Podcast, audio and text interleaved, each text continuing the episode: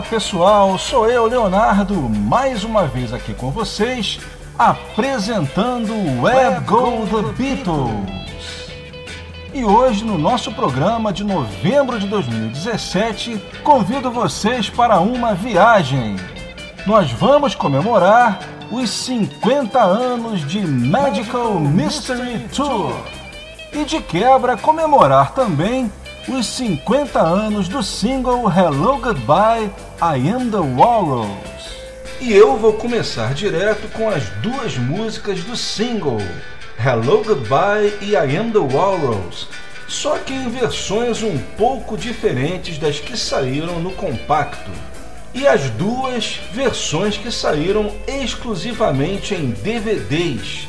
A Hello Goodbye eu vou tocar a versão que saiu no DVD da caixa Anthology e da Am the Walrus a versão que saiu no DVD Magical Mystery Tour, o último que saiu em 2012. Essas duas mixagens foram feitas no mesmo processo que o Giles Martin fez o Sgt. Pepper de 2017, ou seja, aquele processo em que você pega todas as gerações de fitas e você sincroniza todos os canais numa mesa de mixagem digital. Isso permite que você consiga mixar instrumento por instrumento, aproveitando todo o panorama do estéreo, ao contrário da mixagem dos anos 60, em que você só podia aproveitar as extremidades, extrema esquerda, extrema direita e canal central. E além disso tudo, em Hello Goodbye, nessa versão do DVD, a gente ouve alguns vocais do Paul que estão omitidos nas mixagens que saíram oficialmente em disco. E na Am the Warrels, a gente tem aqui uma mixagem True Stereo do início ao fim, já que a mixagem estéreo que saiu oficialmente em disco, ela só é True Stereo na primeira metade. A partir da frase Sitting on an English Garden, ela se torna fake estéreo. O motivo eu explico após a sequência. Hello, goodbye. You say yes, I say no. You say stop, but I say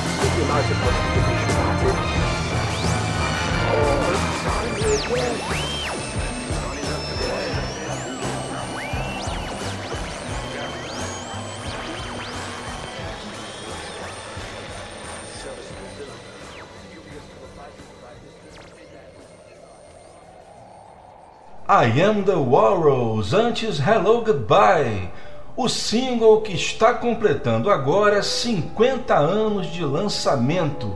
Esse single, junto com From Me You, foi o compacto dos Beatles que mais semanas permaneceu no primeiro lugar da parada inglesa sete semanas. Foi lançado no dia 24 de novembro de 67. Nos Estados Unidos, foi lançado três dias depois, no dia 27 de novembro, no mesmo dia que a Capitol também lançou o álbum Magical Mystery Tour. Nos Estados Unidos, o compacto também atingiu o primeiro lugar, ficando no topo das paradas por três semanas na Billboard. E nem precisa dizer que também atingiu o primeiro lugar em todas as outras publicações. E como era comum nos Estados Unidos, o lado B, I Am the Walrus, também apareceu na parada.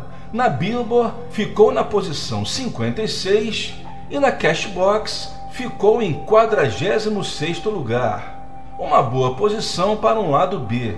E falando mais um pouco sobre essa versão de I Am the Walrus, bem, eu expliquei um pouco antes da gente tocar as duas músicas que a versão de I Am the Walrus estéreo que saiu oficialmente em disco ela é true stereo só na primeira metade.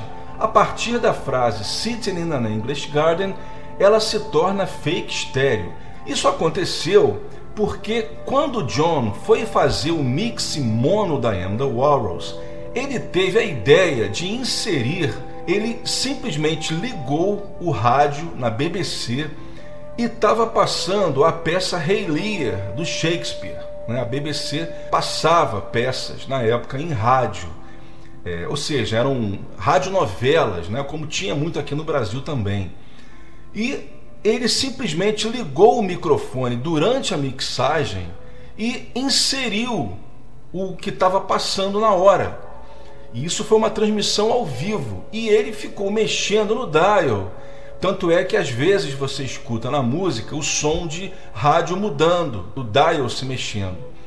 E o negócio foi, ficou tão incrível que existem até algumas passagens na música que parece que as vozes dos atores do Rei Lear estão conversando com o John, porque calhou, sincronizou muito bem, ou seja, foi uma coincidência incrível, né? Tem uma hora lá no refrão, inclusive, que quando ele fala I am the Eggman, um dos personagens da peça parece que está respondendo a ele. Ou seja, nem se fosse uma coisa planejada teria dado tão certo.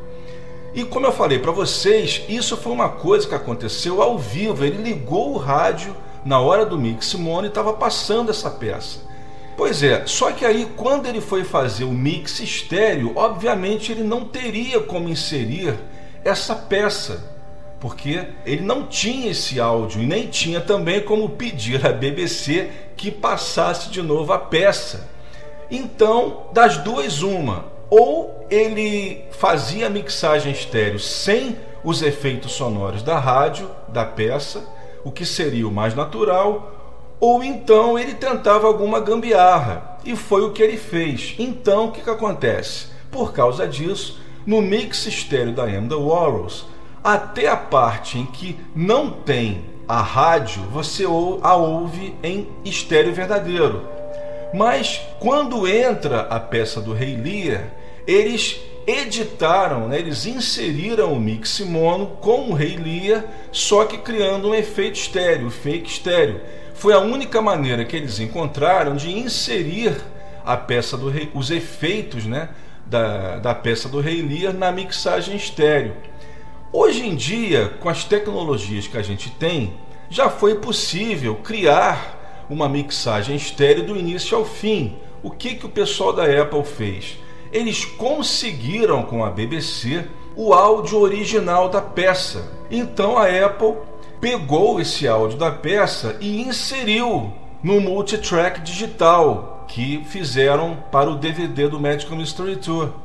E aí puderam fazer um novo mix estéreo utilizando esse áudio do Rei Lear e tratando de ter o mesmo cuidado de inserir nas partes em que o John aproveitou também no seu mix. E aí sim, finalmente, criando um mix estéreo do início ao fim. E além disso, vocês devem ter percebido também que nesse mix você consegue ouvir alguns instrumentos que estavam abafados no mix estéreo original, como por exemplo a guitarra do George, que na mixagem estéreo original e também na mono você quase não a percebe. Nessa mixagem do DVD ela está bastante evidente.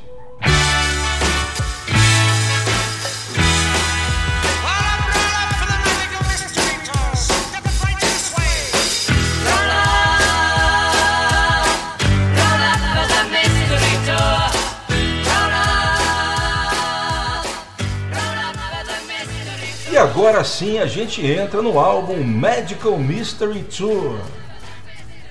Bem, o Magical Mystery Tour ele foi lançado em basicamente duas formas, a inglesa e a americana. Alguns países copiaram a americana e outros países, como o Brasil na época, copiaram a inglesa. Na Inglaterra, a EMI optou em lançar um álbum inusitado com dois EPs, cada um com três músicas. Isso porque vocês sabem que os Beatles eles não gostavam de repetir música. Eles tinham seis músicas da trilha do filme e era muito pouco para lançar um álbum, um LP, e também era muito para um, um EP, um EP comum, que eles estavam acostumados a lançar, como Long Tall Série, por exemplo. Então, a maneira encontrada, como eu falei, já que eles não gostavam de repetir músicas, para eles era incabível pensar num álbum colocando músicas de compacto para preencher, né, como a Capitol fez. Então eles tiveram que optar por uma forma inusitada. A solução encontrada foi um álbum com um livro com fotos tiradas durante as filmagens do Magical Mystery Tour e uma história em quadrinhos inclusive com algumas partes do roteiro original que chegaram, partes essas que chegaram a ser filmadas, mas acabariam depois sendo deletadas da edição final. E eu fico curioso porque nessa época, né, nos anos 50 e 60, havia, além do LP de 12 polegadas e do single ou do EP de, de 7, havia também o LP de 10 polegadas que apesar de não ter a mesma popularidade desses outros dois formatos, também não deixava de ser um formato popular. Eu posso citar, por exemplo, um álbum muito famoso na Inglaterra, que é um disco do Billy Fury, que foi o primeiro roqueiro de Liverpool a estourar. E em 1960 ele gravou um álbum chamado The Sound of Fury, que era um, um, um LP de 10 polegadas com 10 músicas, mas que foi lançado em 10 polegadas por ser bastante curto, eu acho que tinha menos do que 20 minutos. E esse disco até hoje é considerado como uma das obras-primas do rockabilly. E eu não sei por que, que os Beatles não tiveram essa ideia, porque seria uma alternativa, já que seis músicas era pouco para um LP de 12 polegadas, poderiam ter feito um LP de 10. Lembrei de outro exemplo que foi um disco chamado Les Beatles ou Les Beatles, já que é um LP francês de 64, que foi o primeiro álbum da Polydor a compilar as gravações dos Beatles em Hamburgo com o Tony Sheridan. Esse disco ele tem as oito faixas que os Beatles gravaram lá. E é um 10 polegadas, também bastante famoso e hoje em dia muito caro. Você não encontra ele por menos de tipo 600 dólares. E isso quando você encontra um é, bem ruim. Apesar, só para vocês terem uma ideia, apesar de custar o triplo do valor de um single, esse disco, esse disco duplo, né? Ele chegou ao primeiro lugar da parada de, da parada de single da Melody Maker e o segundo lugar da parada de single da Record Retailer. Infelizmente, por uma tremenda falta de sorte, o Record Retailer, que era a única publicação que tinha uma parada específica de EPs, deixou de publicar essa parada na semana anterior ao lançamento do Medical Mystery Tour. Então, os EPs eles passaram a serem listados somente nas paradas de single, onde os EPs geralmente tinham uma posição menor já contei essa história na época que eu falei do, do compacto Twist and Shout. Os EPs, normalmente, por serem mais caros, quando você colocava eles numa parada de singles, eles ficavam geralmente em, em posições assim, tipo centésimo, é, em 90, lá para o final. Só que os Beatles eles vendiam tanto que um EP como Twist and Shout, por exemplo, na parada de singles, ficou em segundo lugar. Por aí. E o Magical Mystery Tour ficou em segundo no Record Retailer, que era considerado a principal publicação, mas ficou em primeiro no Melody Maker, que na época dividia os holofotes com a Record Retailer. E isso é, mesmo custando o triplo, porque além de ser o EP custava o dobro do preço de um single, mas esse era um EP duplo, ainda tinha um livro e custava o triplo do preço. E mesmo assim, ele chegou ao primeiro lugar da parada de single, só para vocês terem uma ideia. Aí, não esquecendo que quando o Magic Mystery Tour atingiu o primeiro lugar da Melody Maker, ele tirou justamente a Hello Goodbye. Ou seja, então são os Beatles concorrendo com eles mesmos. E vocês já sabem que nos Estados Unidos a Capitol, dessa vez eles tiveram uma grande ideia.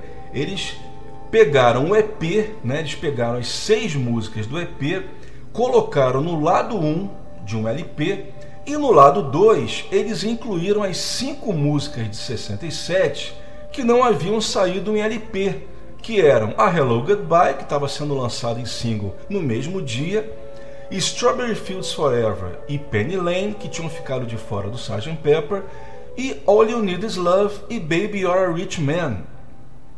E dessa vez, esse disco foi considerado a melhor compilação da Capitol, ou seja, onde as músicas tinham tudo a ver umas com as outras. Nos anos 60, apesar do formato EP eh, ter feito bastante sucesso nos Estados Unidos, um dos artistas que mais se aproveitou desse formato foi o próprio Elvis, que chegou inclusive a lançar várias trilhas de filmes nesse formato, como por exemplo Viva Las Vegas, Follow That Dream, saíram desse formato EP, né, com é, 7 polegadas de 45 rotações. A Capitol não conseguia vender muitos EPs. Então, por exemplo, a Capitol já havia lançado dois EPs dos Beatles que não tinham vendido muito, tinham ficado nas últimas colocações das paradas. Por causa disso, a Capitol tinha receio de lançar esse compacto duplo, ainda mais nesse formato meio inusitado de, de álbum com livro e dois EPs. E aí eles fizeram o que eles sempre faziam, que era compilar mais um álbum. Só que dessa vez, como eu falei, eles acertaram, porque o disco realmente ficou sensacional e até hoje é considerado como a melhor obra da Capitol. Tanto é que ele acabaria sendo incorporado à discografia inglesa. A prova de que ele foi realmente um disco muito bem acertado foi que as lojas inglesas começaram a importá-lo e isso já em 67. Ele vendeu tanto na época, em 67, que ele, ele apareceu no 31º lugar da parada inglesa, coisa que nunca acontecia com nenhum álbum importado. E a demanda era tão grande para esse álbum na Inglaterra que a Parlophone, né, a EMI inglesa, teve que se curvar e em 76 finalmente acabou lançando a sua edição doméstica do álbum Medical Mystery Tour em terras inglesas. E a partir daí, o álbum passou a configurar na discografia oficial dos Beatles. E na caixa lançada em 87, que foi a primeira caixa da edição Remaster, que também foi lançada pela primeira vez em CD, pela primeira vez, o Mystery Tour americano passou a figurar dentro da discografia oficial inglesa dos Beatles, onde está até hoje. Bem, o álbum Medical Mystery Tour foi lançado antes do EP inglês, foi lançado no dia 27 de novembro de 67 e também foi um sucesso absoluto, ficando em primeiro lugar na parada por oito semanas consecutivas. Aqui no Brasil, a Odeon optou por lançar o EP, o álbum duplo em EP que também atingiu rapidamente o primeiro lugar da parada em 1968. Inclusive, o álbum da edição brasileira teve a história em quadrinhos traduzida para o português. Outra curiosidade é que a versão brasileira foi a estéreo, só que como era de hábito, estéreo transformado em mono, ou seja, o velho mono fold down ou falso mono. E assim como na Inglaterra, o mercado brasileiro lançou aqui o Magical Mystery Tour, o álbum da Capitol, em 1976. Também incluindo o álbum com as 24 páginas coloridas. A edição do vinil Remaster de 87 retirou, infelizmente, o álbum com as 24 fotos coloridas. Mas felizmente, no novo remaster de 2009, o vinil passou a vir novamente com o álbum. Outras curiosidades sobre o EP é que ele saiu em CD pela primeira vez em 92 dentro da caixa The Beatles CD EP Collection, numa reprodução super fiel do EP original em vinil. Foi a primeira vez que esse EP foi lançado no mercado americano. Já em vinil, a primeira vez que o EP saiu nos Estados Unidos foi em 2012 no álbum especial que vinha, além do EP, da reprodução do EP em vinil mono, vinha também com o Blu-ray e o DVD do Magical Mystery Tour.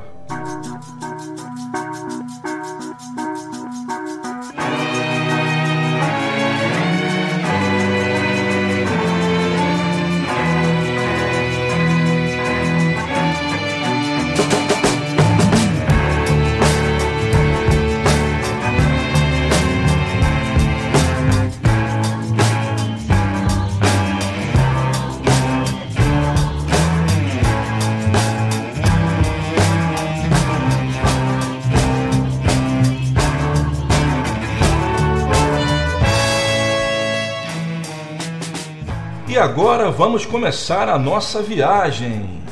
Eu vou tocar as músicas do Magical Mystery Tour para vocês em ordem de gravação. A gente começa no dia 25 de abril de 67, quando os Beatles entraram em Abbey Road para gravar a faixa título Magical Mystery Tour. Pois é, dia 25 de abril, os Beatles haviam acabado de gravar o álbum Sgt. Pepper e as mixagens nem haviam terminado. E já estavam eles com um novo projeto em mãos. Isso sem contar que no mês de maio eles ainda iriam gravar faixas para o Yellow Submarine, ou seja, o Sgt. Pepper iria sair no dia 1 de junho. Então, nos meses de abril e maio de 67, eles estavam simplesmente com três projetos em andamento Sgt. Pepper, Magical Mystery Tour e também Yellow Submarine. A versão que eu vou tocar é uma versão bastante rara que também nunca saiu em CD. É uma versão mixada por George Martin especialmente para o Laserdisc e VHS que saiu em 88 e nunca mais foi relançada. Porque quando o Magical Mystery Tour saiu em DVD a primeira vez, em 97, eles optaram por lançar as mixagens do disco e não aproveitaram esses remixes feitos pelo George Martin para o LD e o VHS. Realmente eu não entendo. E para o DVD de 2012 eles fizeram novas mixagens. O legal das mixagens feitas pelo George Martin em 88 foi que ele tentou fazer mixagens estéreo que se aproximavam dos mixes mono utilizados do filme, ou seja, utilizando um termo que se usa bastante em inglês, são mixes estéreo to match the mono. No caso da Magical Mystery Tour, a gente ouve uma mixagem estéreo que, em vez da introdução ser feita pelo Paul, a introdução é feita pelo John. Essa introdução ela só aparece no filme original em mono, né, que foi para as TVs, e nesse LD, no Laserdisc também no VHS, porque a introdução que a gente ouve nos DVDs é feita pelo Paul, assim como está no disco. Essa introdução do John, ela foi gravada na época que eles estavam produzindo o filme. Ela não foi feita em Abbey Road, por isso que ela não se encontra no multitrack de quatro canais. Já a introdução do Paul, ela foi feita bem depois, ela foi feita em novembro. Reza a lenda que quando eles foram fazer o último mix da Magical Mystery Tour, e obviamente no, no tape de quatro canais não havia essa voz do John, né, essa introdução do John, eles resolveram fazer de novo, só que o John não se encontrava na hora. E aí o Paul teve que gravar e ele gravou de um jeito bem diferente do John. O John ele fez uma coisa mais circense. Em seguida a gente pula quatro meses para a segunda faixa que é Your Mother Should Know, gravada no dia 22 de agosto de 67 nos estúdios Chapel, porque na época o Abbey Road estava ocupado. Essa foi a última música gravada pelos Beatles antes da morte do empresário Brian Epstein. Embora nesse dia 22 tenham sido gravados apenas os primeiros instrumentos e vocais. E é justamente essa versão, gravada no dia 22, que eu vou tocar para vocês, que é um Roof Mix, um mix primitivo, feito no final desse dia de gravação. Nessa mixagem, a gente ouve somente a voz do Paul, o piano e a bateria do Ringo. Esse mix também nunca saiu oficialmente. A terceira da sequência, a gente volta a I Am The Walrus, que foi gravada no dia 5 de setembro. Só para lembrar que quando eu falo a data de gravação, eu estou me referindo à data em que a gravação começou, porque vocês sabem que nessa época os Beatles já levavam vários dias para terminar uma música. Então, a Am The Walrus começou a ser gravada no dia 5 de setembro de 67. Essa versão que eu vou tocar também é Roof Mix. E essa mixagem primitiva a gente ouve somente os Beatles e seus instrumentos. O John no piano elétrico, o Paul no baixo, o George na guitarra e o Ringo na bateria, além dos vocais do John e o backing vocal do Paul. E para terminar, George Harrison com a sua Blue Jay Way, gravada no dia 6 de setembro. Essa versão, assim como a Magical Mystery Tour, também é tirada do LD e VHS, que foi mixado pelo George Martin em 88. Essa versão também é uma mixagem estéreo para simular as características da versão mono. É que na versão estéreo que tem no, no álbum Magical Mystery Tour estéreo, tem um dos efeitos especiais é a música passando de trás para frente. Ou seja, um dos canais da Blue Jay Way é a própria música tocando de trás para frente. Ou seja, a gente ouve a Blue Jay Way normal, só que em alguns trechos da música ela está tocando ao contrário. A gente percebe isso com bastante clareza na versão estéreo. Na versão mono, a gente não ouve esses efeitos de trás para frente.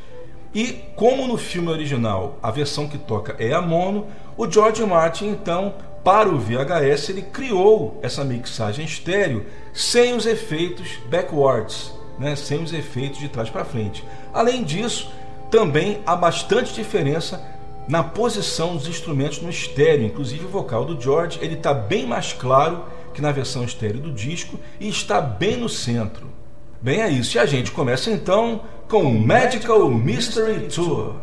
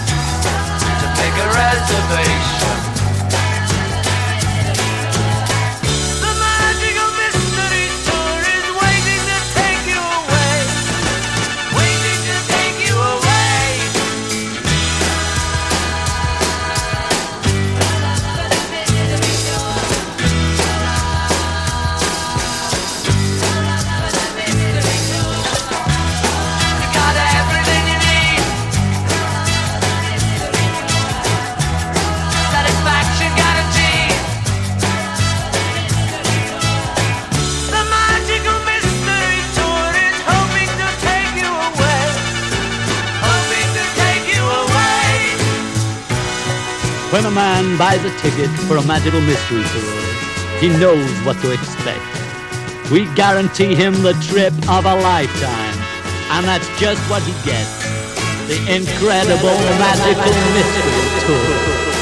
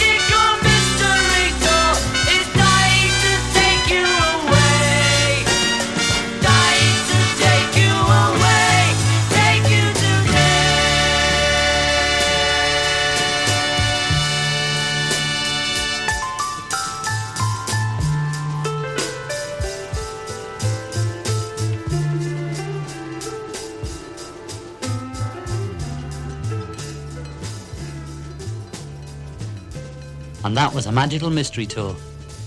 I told you. Goodbye.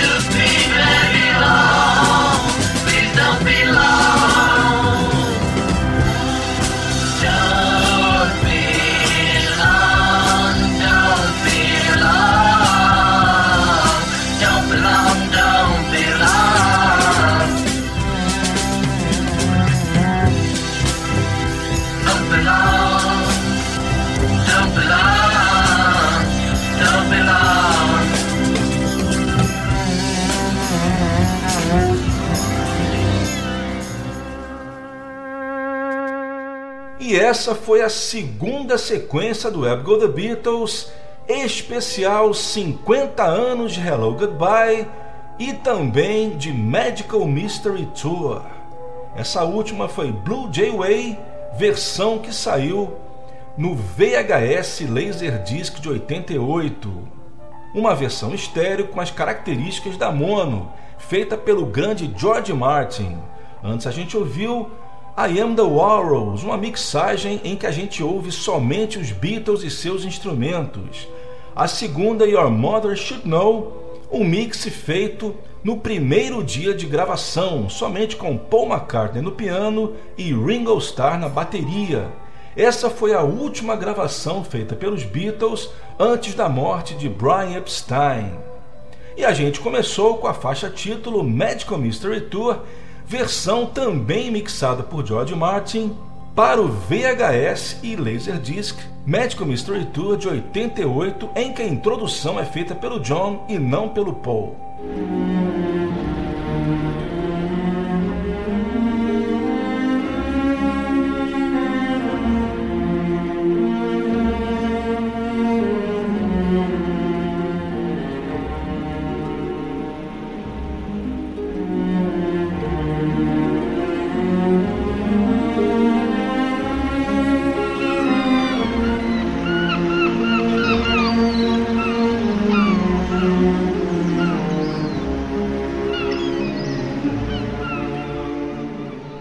Partindo agora para a terceira sequência do Web Go The Beatles especial 50 anos de Magical Mystery Tour aqui na Route 66.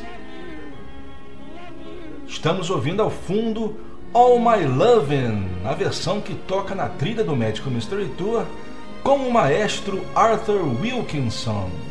Essa versão ela saiu num EP da EMI lançado em 65. Esse EP se chamava Beatle Cracker Suite.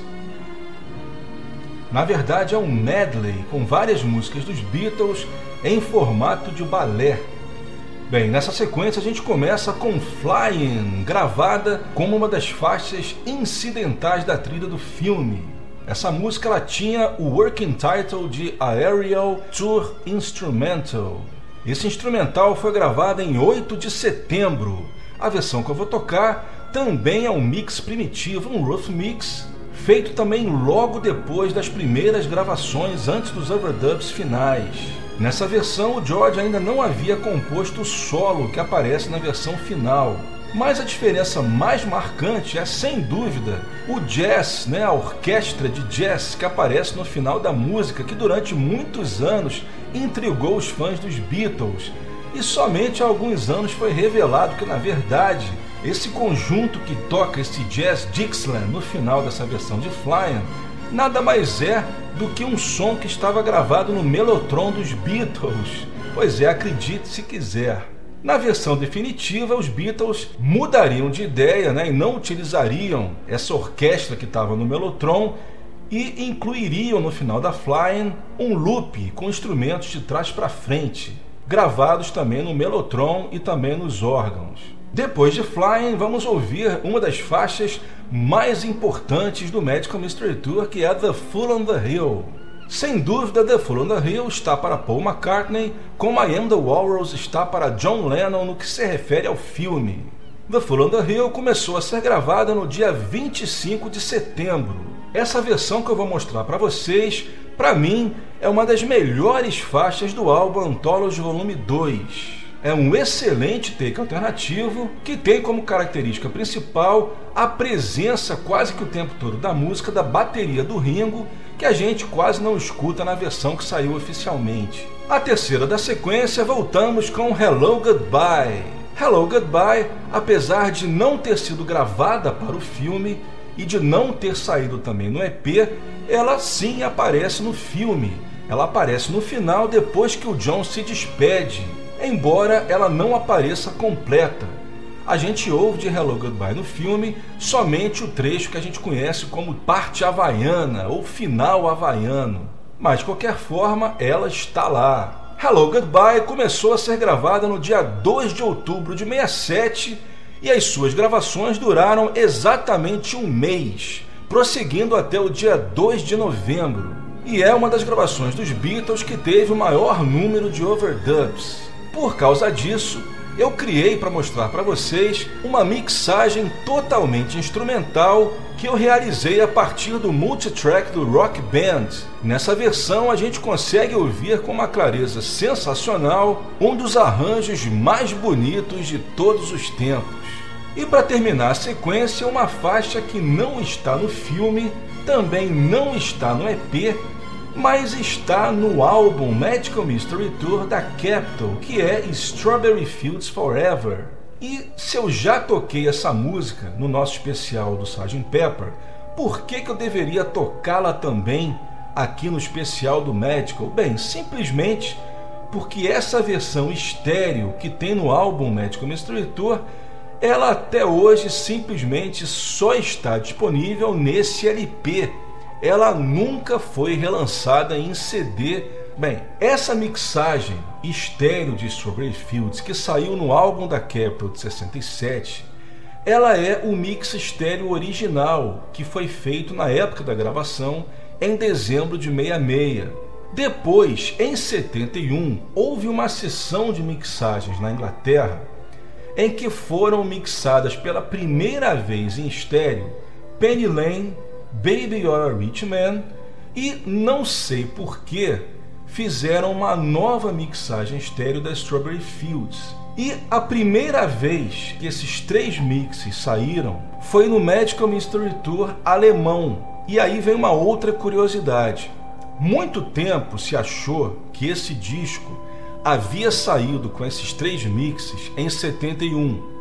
Mas depois, através de pesquisas, foi descoberto que a primeira versão desse álbum de 71 era igual à americana, com o mesmo master da americana, ou seja, com as três últimas em fake estéreo: Penny Lane, Baby a Rich Man e também a All You Need Is Love. E por que essas três em fake estéreo? Porque não havia mixes estéreo disponíveis dessas três na época. Então a Capitol teve que produzir fake estéreo dessas três músicas. Embora essas três músicas tenham ganho um fake estéreo bem sutil, bem diferente do que a Capitol estava acostumada a fazer. Eles fizeram para essas três um fake estéreo tipo é, grave de um lado e agudo do outro. Não fizeram delay, não fizeram de, é, eco, nem nada. Depois, na Alemanha, o mercado alemão havia lançado o EP. Em 71, o mercado alemão resolveu lançar o álbum, embora eles tenham mudado a capa. Fizeram uma capa, aliás, que eu acho muito feia, é meio brega. E, mas eles lançaram o mesmo repertório americano e com o mesmo master. Em 73, talvez percebendo que as três últimas estavam em fake estéreo, os engenheiros alemães resolveram relançar a versão do Magical Mystery Tour com as três últimas em estéreo verdadeiro. E aproveitaram e também utilizaram para esse novo master o remix de 71 da Strawberry Fields. Esse remix de 71 acabou também saindo na Inglaterra no álbum 6770. Depois, quando o Magical Mystery Tour saiu em CD, o master que saiu no CD e também no vinil remaster e no cassete foi o master alemão, ou seja, em que as três últimas são True Stereo e que a Strawberry Fields é o remix de 71. Então, esse mix estéreo de 67 original permaneceu somente no vinil da Capitol, então ele nunca foi relançado em CD. E qual é a principal diferença? A principal diferença é a diferença trivial, a óbvia, o posicionamento dos instrumentos no desenho do estéreo. A voz do John Lennon tem um efeito, tem uma textura que não aparece na versão de 71.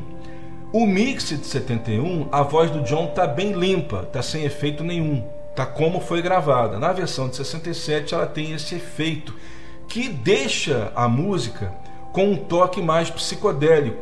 Tanto é que eu prefiro esse mix original de 67. Além disso, uma outra coisa que dá para perceber também é que a edição dos dois takes utilizados de Strawberry Fields, ou seja, a versão lenta e a versão rápida, a edição está mais bem feita nesse mix original. No mix de 71, a edição é mais fácil de ser percebida, ou seja, não ficou tão bem disfarçado como no mix de 67.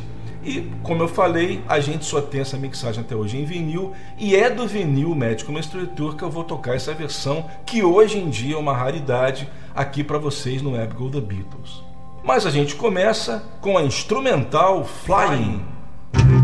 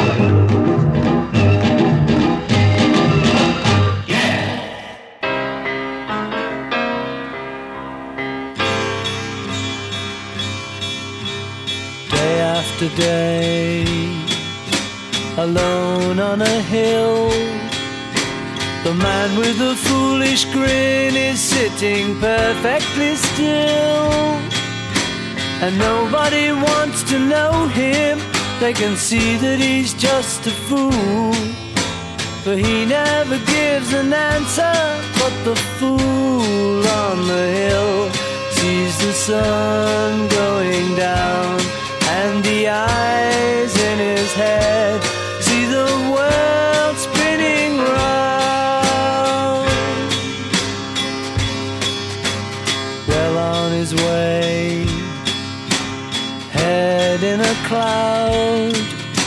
The man with the empty mind is talking perfectly loud. But nobody seems to hear him, for they think that he's just a fool. And no one will go quite near him, but the fool on the hill sees the sun going down, and the eyes in his head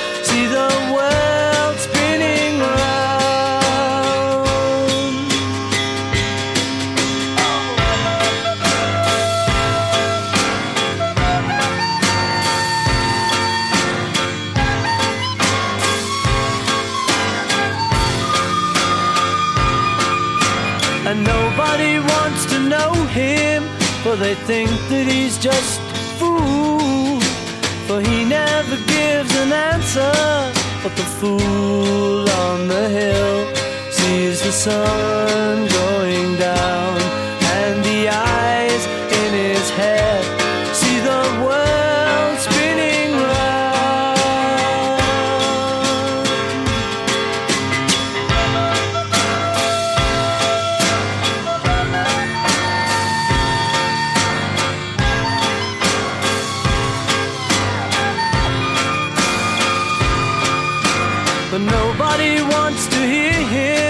cause they see that he's just a fool. For he never gives the answer, but the fool on the hill sees the sun going down, and the eyes in his head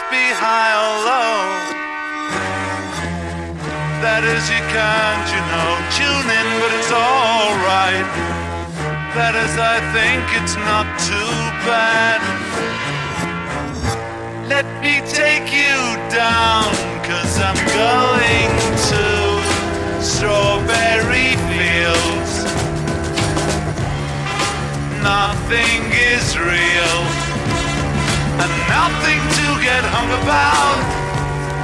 Strawberry fields forever.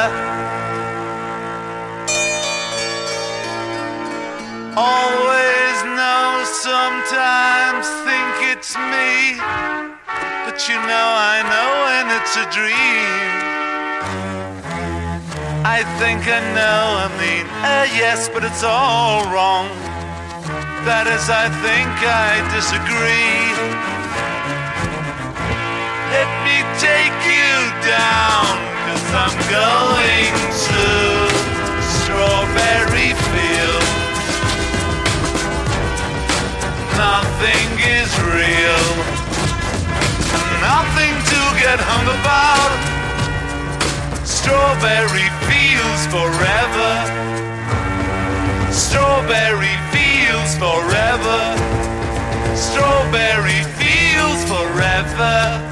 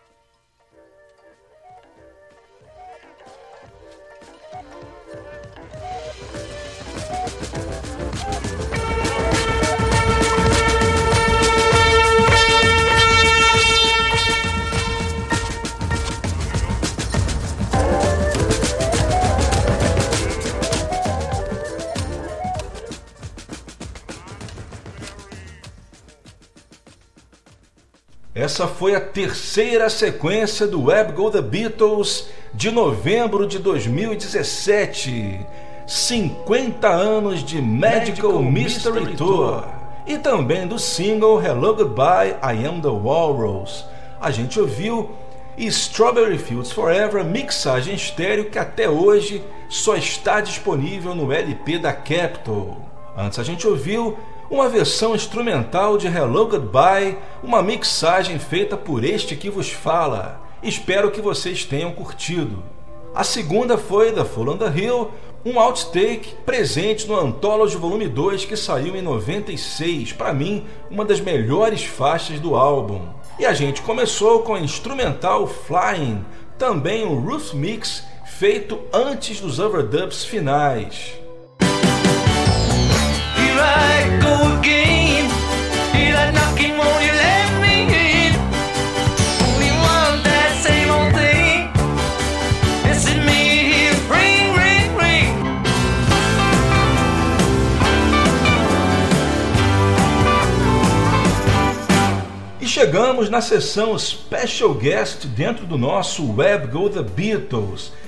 Bem, pessoal, a sessão Special Guest sempre costuma ter um clima bastante divertido, bastante alegre, só que hoje, infelizmente, o tom vai ser um pouco triste.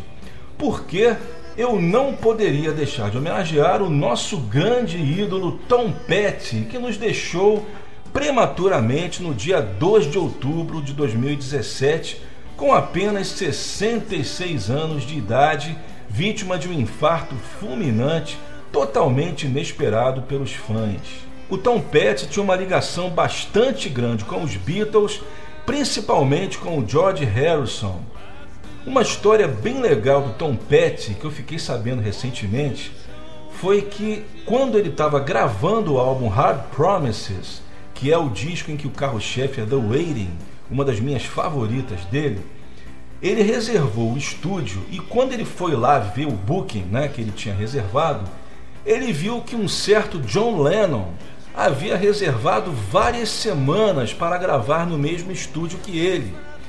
E ele ficou então super ansioso para que esse dia chegasse, porque seria a grande oportunidade que ele teria para conhecer o seu grande ídolo.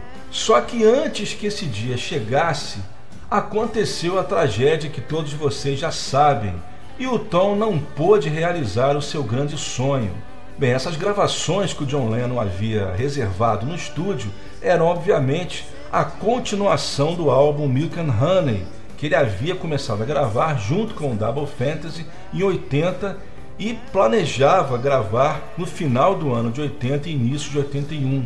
E como homenagem ao John Lennon né, e essa perda que ele teve, ele inseriu no suco central do disco Hard Promises a frase We Love JL, ou seja, We Love John Lennon. E depois, mais para o final da década, ele realizou o seu sonho de conhecer um Beatle quando ele ficou muito amigo do George, quando eles se reuniram para começar a gravar o primeiro álbum dos Traveling Wilburys, que vocês já devem saber, começou né, quando o George reuniu Bob Dylan, o Jeff Lynne, para gravar o que seria um lado B para o single This Is Love, que era a música Handle With Care. O Tom Petty era muito amigo do Bob Dylan, que apresentou ao George, e daí surgiu uma grande amizade que durou até o fim da vida do George. Inclusive o Danny Harrison, filho do George, ele comentou na época da morte do Tom que o Tom foi um dos grandes amigos que o ajudou muito a superar a perda do pai. E por isso mesmo que falando no George, as duas primeiras músicas dessa homenagem ao Tom Petty eu selecionei da sua performance no Concert for George no dia 29 de novembro de 2002, que foi a data em que completou-se um ano da morte do George. Ele canta Taxman e I Need You, acompanhado dos Heartbreakers e também do pessoal do show, Jeff Lynne, Eric Clapton e tantos outros que estavam lá. A terceira eu selecionei I Won't Back Down, que é do álbum Full Moon Fever, que muitos consideram como o volume 2 dos Traveling Wilburys, né? Porque os Traveling Wilburys tem o volume 1, tem o volume 3, que foi a brincadeira que o George fez, né? Porque obviamente não tem volume 2, mas o Full Moon Fever, ele foi gravado justamente entre um e outro. O álbum dos Traveling Wilburys saiu em novembro de 88 e o Full Moon Fever saiu em maio de 89, ou seja, quase depois e teve várias músicas gravadas com Jeff Lynne. E a própria Won't Back Down, que eu vou tocar, também tem a participação do George Harrison nas guitarras e nos backing vocals. E é por isso que muitos de brincadeira chamam esse disco de Traveling Wilburys Volume 2. E a gente não pode esquecer também que logo depois do lançamento do Full Moon Fever, também houve o lançamento de Tear Down, que é a única composição da dupla George Harrison e Tom Petty. E que, aliás, dando um puxão de orelha aqui na, na Universal, essa música ela não está presente em nenhum dos CDs da caixa Dark Horse Years. Eu queria entender por que eles não fizeram, né? O Danny Harrison e Olivia, vocês por favor me expliquem por que nessa caixa não saiu nenhum CD com raridades. E a Tear Down, uma das melhores músicas do George, não está presente em nenhum dos CDs. E a gente termina com The Waiting, que para mim é uma das gravações do Tom Petty que mais lembra o som dos Beatles, principalmente pela guitarra de 12 cordas, que é, como eu falei, o carro-chefe do álbum de 81, Hard Promises. E a gente começa então com o Tom Petty no Concert for George com Taxman. Vamos lá.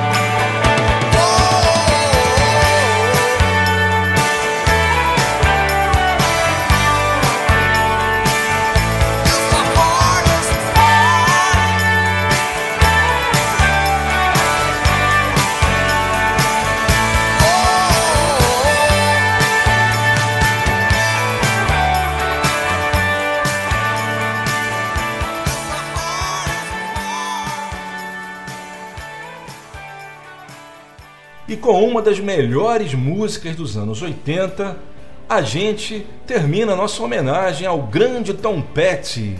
Essa última foi The Waiting. Antes a gente ouviu I Won't Back Down, que traz o George nas guitarras e nos backing vocals. Não esquecendo também que o clipe dessa música traz além do George, traz o Ringo também na bateria. Apesar de que na versão de estúdio o Ringo não toca, ele só aparece mesmo no clipe. E eu queria imaginar como é que deve ter ficado a cabeça do Tom Petty quando ele gravou esse clipe acompanhado de simplesmente dois dos Beatles. E a gente começou com duas músicas do Tom Petty gravadas no especial Concert for George, Taxman e I Need You. É isso aí, vai fazer muita falta. Day after day, alone on hill. E infelizmente a gente vai chegando na última sequência do Web Go The Beatles, edição do mês de novembro de 2017, homenagem aos 50 anos do Magical Mystery Tour. E eu vou mostrar para vocês agora músicas do Magical Mystery Tour interpretadas ao vivo por Sir Paul McCartney. Eu vou começar com uma versão de Magical Mystery Tour gravada no dia 25 de outubro de 2007, portanto há 10 anos. Essa versão ela saiu num CD virtual chamado BBC Electric Proms. Esse CD, portanto, nunca saiu até agora em formato físico. Em seguida, a gente ouve Your Mother Should Know, versão gravada ao vivo em Seattle no dia 19 de julho de 2013. Lembrando que essa música foi tocada ao vivo pela primeira vez em Belo Horizonte, num show que eu tive o privilégio de estar no dia 4 de maio de 2013. Essa versão nunca saiu oficialmente. Em seguida, outra versão que também nunca saiu oficialmente, só que dessa vez ela foi gravada e mixada profissionalmente. Trata-se de The Full on the Hill, gravada aqui no Rio de Janeiro, no show inesquecível de 21 de abril de 90. Bem, a história diz que, como o Paul já sabia que ele ia lançar um álbum ao vivo, a produção do Paul costumava gravar todos os shows e, após cada um dos shows, a equipe selecionava as melhores performances daquele show e mixava essas que eles achavam terem sido as melhores. E quando terminou a turnê, eles então pegaram todos esses mixes e aí sim selecionaram as melhores performances de cada música. No caso da The Full on the Hill, a selecionada para o disco acabou sendo a de Wembley, Inglaterra, no dia 13 de janeiro de 90. Mas a do Rio por alguma alma caridosa, acabou aparecendo anos depois em bootleg, não só da the Hill, como todas as músicas que haviam sido pré-selecionadas pela equipe do Paul. Ou seja, como isso apareceu, só o Sombra sabe. O legal de você fazer uma turnê grande, como acho que o Paul faz, é que você tem essa possibilidade de poder escolher cada uma das músicas em várias versões disponíveis. E aí é difícil que não haja pelo menos uma que não tenha ficado perfeita. Isso diminui consideravelmente a possibilidade de você ter a necessidade de maquiar alguma música em estúdio. Eu falo isso porque vocês devem saber que qualquer álbum de estúdio do seu músico preferido pode ter certeza que somente no máximo uns 10% dali foi realmente gravado ao vivo. Eu acho que o único disco ao vivo que eu ponho a mão no fogo que não foi mexido foi o Live at the Hollywood Bowl. Nenhum outro eu ponho a mão no fogo. e a gente vai terminar com Hello Goodbye, dessa vez, para variar, uma que saiu oficialmente. Essa versão é do álbum Back in the US e também no Back in the World. Ela foi gravada em Detroit no dia 1 de maio de 2002.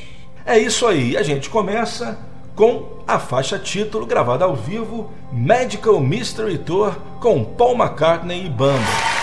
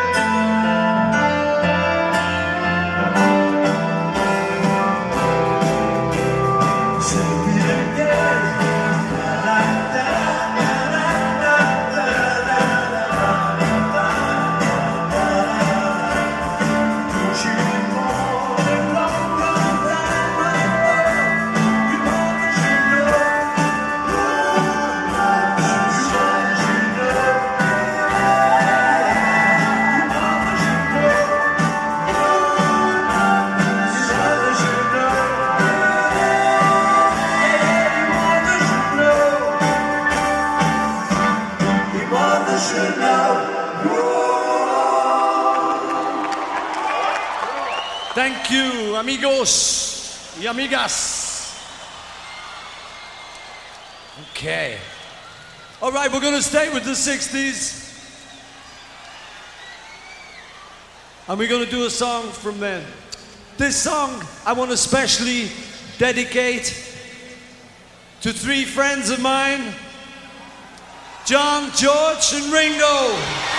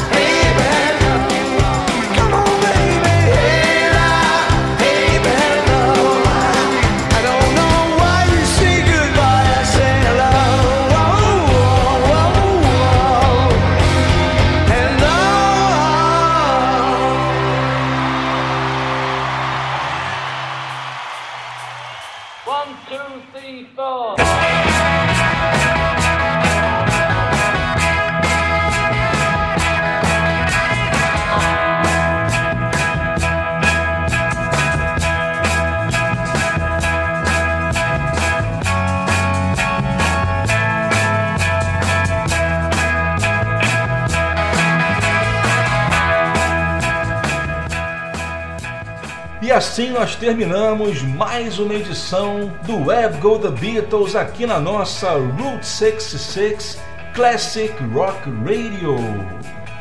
O programa de hoje foi uma homenagem aos 50 anos de Magical Mystery Tour. O Web Go The Beatles tem a produção, edição, texto e apresentação deste que vos fala Leonardo Conte de Alencar que promete voltar com mais uma edição inédita em dezembro. Não esquecendo que nos próximos domingos de novembro a gente ouve a reprise do programa de hoje. Vou deixando aqui o meu abraço e, e até lá!